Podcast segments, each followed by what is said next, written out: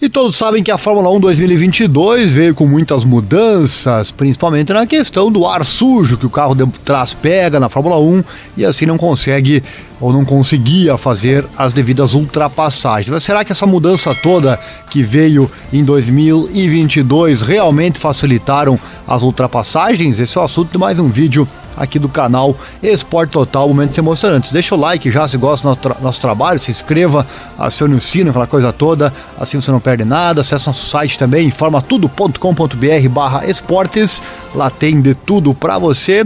Acesse o Facebook também, F1 Brasil Racers.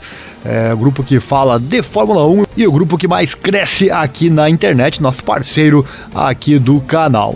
E claro, se puder e quiser e gostar também do nosso trabalho, quiser deixar qualquer valor via Pix, o Pix passando aí na tela, passa aí na tela para você. Nossa chave é o e-mail ou o telefone, certo? Sem mais delongas, vamos então para o assunto de mais um vídeo. Roda a vinheta e bora para a informação.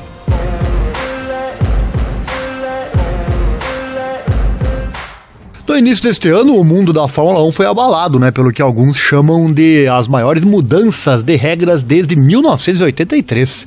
Os objetivos dessa mudança eram relativamente simples. O objetivo de reintroduzir o efeito solo era eliminar então sistemas aerodinâmicos excessivamente complexos e reduzir a quantidade de ar sujo para que os pilotos pudessem então seguir o carro da frente com mais facilidade, mais de perto, né, e tentar mais ultrapassagens. A grande questão é, claro, houve realmente mais recuperação, mais ultrapassagens? O site holandês F1 Maximal fez esse levantamento. Vamos trazer aqui o resultado para você, então vem comigo.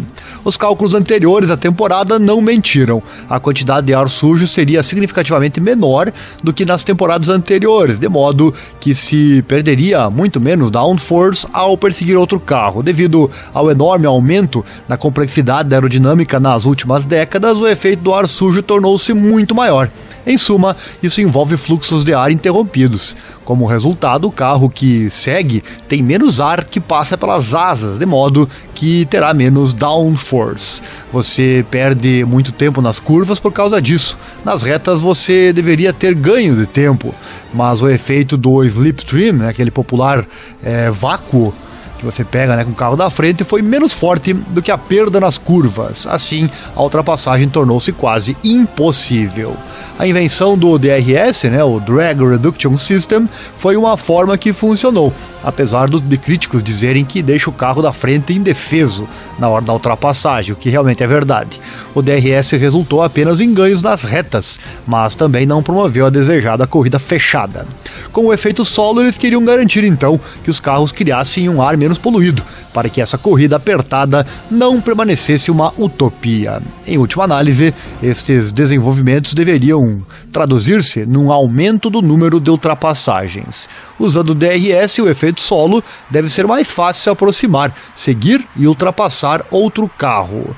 Vou deixar aqui na tela para você uma tabela então que mostra o número de ultrapassagens por corrida em relação à temporada passada. Nada melhor do que contar realmente as ultrapassagens e mostrar a tabela 2022 e 2021. Aí dá para realmente saber se na prática funcionou. Vamos lá então. Grande Prêmio de primeiro vai ser 2022, depois 2021, né? No Bahrein. Neste ano 77 ultrapassagens, ano passado 75. Duas a mais, né? Arábia Saudita 33 este ano, ano passado 27. Um pequeno aumento. Austrália 34 este ano, 12 em 2019. Emília-Romagna, 22 este ano e 42 em 2021. Olha só, né? Miami, 55 este ano e não teve é, a primeira prova, primeiro ano de corrida lá em Miami, né? Espanha, 50 ultrapassagens este ano, 51 ano passado. Mônaco, 12 este ano, uma no ano passado. Incrível, né? Uma ultrapassagem em Mônaco. Não é à toa que muitos não querem realmente Mônaco mais no calendário. E você o que acha disso? Deixe nos comentários. Azerbaijão, 23 este ano, 27 ano passado. Canadá, 36 este ano, 30 em 2019. Grã-Bretanha, 30 este ano, 29 em 2021. Áustria, 69 este ano, 38 no ano passado. França, 32 esse ano, 60 no ano passado. Olha só, né? Hungria, 65 este ano, 17 no passado. Média por corrida, 2022, 41.4. 2021, 36.6. Uma primeira olhada na tabela pode dar uma conclusão enganosa. Em média, o número de ultrapassagens por corrida aumentou em comparação com a temporada anterior. No cálculo dessas médias, os grandes prêmios que não foram disputados no ano passado não estão incluídos. A diferença vem principalmente de algumas corridas onde houve ultrapassagens explosivas do que no ano passado, né? E veja, né, por exemplo, a Hungria e a Áustria. Por outro lado, houve muito mais ultrapassagens no Grande Prêmio da França no, no ano passado e, no, e o número de ultrapassagens em Imola também foi muito maior. Existem alguns outliers, né, que são valores atípicos, né, mas em geral não há muita diferença no número de ações de ultrapassagem. Apesar disso, a maioria dos pilotos indicou na primeira metade da temporada que o rastreamento se tornou é, muito mais fácil. Nós falamos inclusive sobre isso, algumas entrevistas aqui no canal, né, em que os pilotos elogiaram realmente os, no os, novos carros no começo da temporada. O fato de que isso não facilitou automaticamente as ultrapassagens tem a ver com vários fatores importantes. Em primeiro lugar, os pneus Pirelli. O fabricante de pneus italiano voltou a introduzir novos pneus esta temporada, mas estes também estão sujeitos a um desgaste intenso. Então, quando um piloto quer seguir um carro, ele rapidamente precisa lidar com o desgaste dos pneus. O fato dos pneus é, se desgastarem tão rapidamente se deve principalmente ao peso dos carros 2022. Eles pesam cerca de 800 quilos e isso coloca muita pressão nos pneus, especialmente em curvas lentas.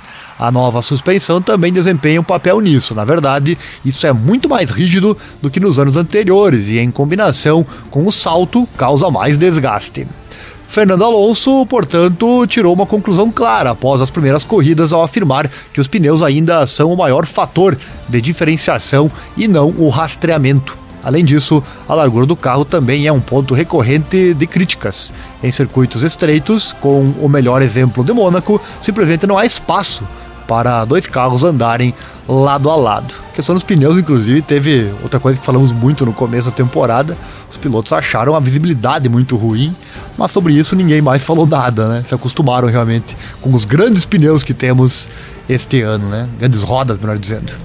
Bom, as soluções anteriores ainda desempenham um papel importante na análise do número de ultrapassagens. Por exemplo, sem DRS ainda é difícil ultrapassar e os diferentes conjuntos de pneus e estratégias desempenham um papel importante. No entanto, se desconsiderarmos esses dois fatores e olharmos para a essência das novas regras, podemos dizer que elas realmente tiveram sucesso.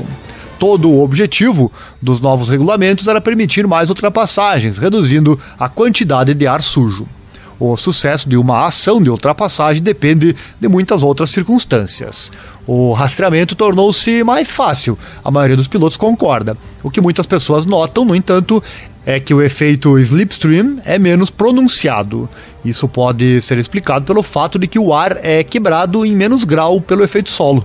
Nas curvas, isso facilita o rastreamento, mas nas retas também torna o slipstream menos poderoso.